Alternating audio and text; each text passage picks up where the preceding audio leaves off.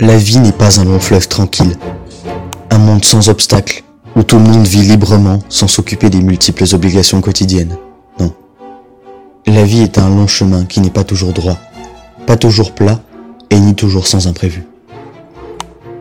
Le soleil n'est pas encore levé, seuls les rayons de la lune peuvent pénétrer dans la sombre chambre, filtrée par les volets. Le réveil a sonné depuis longtemps maintenant, mais il n'a pas été entendu. Tout est calme, contrairement à d'habitude, où l'excitation se fait sentir dans la maison. Le vaste couloir reste éteint, sans aucune agitation perturbant le calme qui s'est installé cette nuit. Les fenêtres sont ouvertes pour aérer la pièce, ce qui amène un petit vent paisible qui vient caresser la peau. 6h59. La porte s'ouvre dans un fracas et une dame pénètre dans la pièce. Elle est vêtue d'une petite nuisette à peine nouée, de ses cheveux en bataille et de ses confortables chaussons roses. Elle se rapproche brutalement du lit et vient embrasser le front d'Anaïs. Elle n'avait pas entendu l'alarme, ce qui l'a mise en retard d'une demi-heure. Elle se lève précipitamment en remerciant sa mère de l'avoir réveillée.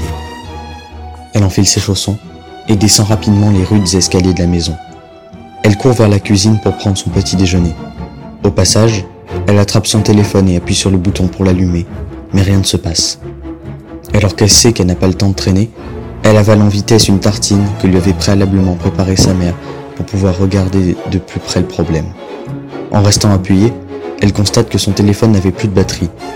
Elle avait oublié de le mettre à charger cette nuit. Appelée par sa mère, elle se dépêche de dégainer son câble pour brancher son appareil. Elle a froid, elle a de quoi. Les habits qu'elle avait prévus ne sont pas adaptés à la température de la matinée. Elle se prépare le plus rapidement possible, tout en guettant son téléphone. Alors qu'elle a fini de se brosser les dents, elle ressent une étrange douleur dans la poitrine qui la fait tomber. Sa mère, apeurée, court la relever. Elle n'a jamais eu aussi mal de sa vie. En un court instant, elle se retrouve déchirée intérieurement, ne sachant plus quoi faire. Sa mère lui annonce qu'elle doit vite partir car elle est déjà en retard pour son premier jour. En effet, il y a quelques années de cela, elle se démenait pour trouver un emploi, ce qui n'était pas chose facile pour elle. Elle était seule. Son mari était mort il y a quelques années, quand Anaïs avait 6 ans. Il s'était suicidé. Il faisait partie d'une secte, et sa femme remarquait dernièrement des comportements étranges. Son gourou le dépouillait, mais dépouillait donc aussi sa famille.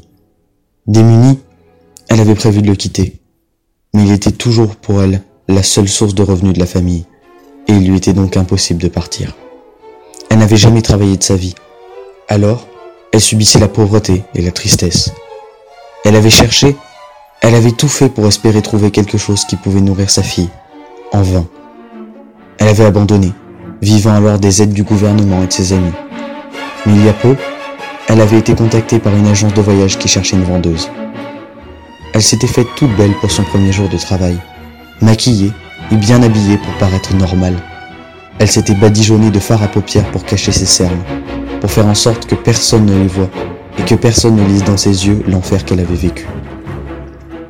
Anaïs l'embrassa et lui souhaita bonne chance. Elle en avait marre de vivre sans pouvoir faire ce qu'elle voulait, marre de vivre en mangeant des choses immondes à bas prix, marre de se faire moquer quand les autres apprenaient que son père était mort et que sa mère était au chômage, marre de remplir les feuilles d'informations que les professeurs demandent à chaque début d'année et où elle ne remplit ni la case père ni la case métier de la mère, marre de son insociabilité, marre de sa vie. Elle a espoir, elle a confiance en sa mère, confiance pour qu'elle obtienne le travail, trouve un homme ou une femme, et elle a confiance pour que sa vie redevienne normale. Elle est triste, mais ne le montre que très peu.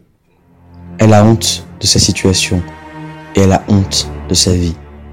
Elle n'a pas confiance en elle. Elle ne se montre pas, reste timide, en espérant ne plus jamais devoir étaler sa vie sur un plateau.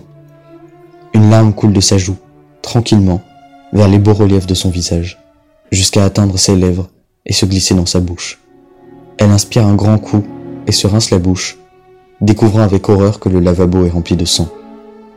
Elle recule, se tapant le dos contre le coin du meuble en bois. Elle se jette à terre en sanglotant. Elle a peur. Elle sait qu'aujourd'hui n'est pas un jour comme un autre. Elle a une mauvaise intuition, une mauvaise boule dans le ventre qui lui fait mal.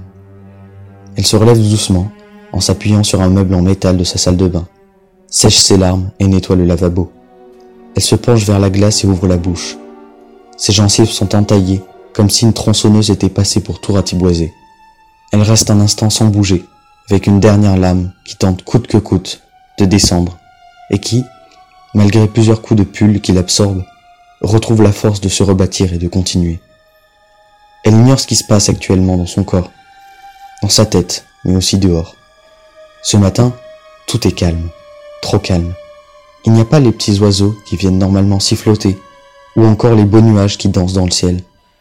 Ce matin, il n'y a qu'un avenir sombre et obscur qui ne semble mener que vers la mélancolie. Elle se relève, finit de s'habiller, puis quitte la salle de bain et s'avance dans le vaste salon ténébreux. Préparant ses dernières affaires, elle jette un coup d'œil à son téléphone qui indique trois appels manqués de Michael. Anaïs débranche alors son appareil et tente de le contacter en vérifiant sa batterie. 3%. Alors qu'une première sonnerie retentit, elle active le mode économiseur d'énergie, puis colle son téléphone contre son oreille. Un petit bruit résonne dans le smartphone, rapidement suivi d'une voix essoufflée. Il s'agit de Michael, qui lui explique brièvement la situation. Connaisseuse des films d'horreur, Anaïs lui demande l'accompagner depuis chez elle, sauf que ce dernier est à l'opposé de sa maison. Elle se jette alors sur la porte d'entrée et ferme à double tour. Elle appuie sur le bouton à gauche de sa porte pour fermer ses volets roulants, puis court à l'étage pour faire de même. Alors qu'elle grimpe les marches, une porte claque dans un grand fracas, ce qui stoppe net l'avancée d'Anaïs. Le téléphone vibre dans ses mains, lui annonçant qu'il va s'éteindre pour faute de batterie. Elle essaie d'avertir Michael, mais se rend compte qu'elle a raccroché dans l'élan. Elle allume alors la lampe torche de son portable et le tend droit devant. Elle ne tarde pas à rapatrier ses bras à cause du tremblement des stress de ses bras fins comme des aiguilles. Sa boule dans le ventre est plus forte que jamais. Elle lâche alors d'une main son téléphone pour se tenir l'abdomen et fait vaciller la lumière. Très vite, la porte laisse échapper un crissement aigu en s'ouvrant. Le temps qu'Anaïs se remette en position, une ombre file vers la gauche et elle découvre que la porte est grande ouverte. Se tenant donc vers la gauche, la lumière proche de son cœur battant à plus de 150 pulsions par minute. Elle avance doucement sur les marches de bois grinçantes. Tenant son appareil devant elle, elle tente rapidement de composer le 17, mais ses doigts imbibés de sudation ne font qu'humidifier la vitre. Elle parvient tout de même à taper numéro et à fermer la fenêtre, de manière à ne voir que son écran d'accueil. Baissant de toutes ses forces le son du bip téléphonique, elle décide de se retourner et de descendre tout doucement. Sur la pointe des pieds, elle passe un pied derrière l'autre, faisant grincher les marches de ses dents. Son téléphone vibre un coup avant de s'éteindre, plongeant la pièce dans le noir. La sonnette de la porte d'entrée retentit. Affolée, elle se rue alors en bas de l'escalier, mais glisse sur une des marches, la faisant atterrir par terre. Les marches des escaliers grincent alors lentement, de plus en plus fort. Criant de douleur, elle constate que son genou est légèrement tordu ce qui l'empêche de se relever. Elle rampe alors sur le sol vers la porte d'entrée en essayant de s'accrocher à ce qu'elle peut pour se redresser. Ses mains dégoulinantes de sueur la ralentissent, tandis que les marches grincent encore. Sans se retourner, elle parvient à se propulser jusqu'au bouton du volet roulant et appuie dessus de toutes ses forces. Son poignet sanglant lui fait mal. Elle a sûrement dû se casser le radius. Mais, dans sa lutte pour sa survie, elle oublie la douleur et tourne tant bien que mal la clé pour déverrouiller la serrure.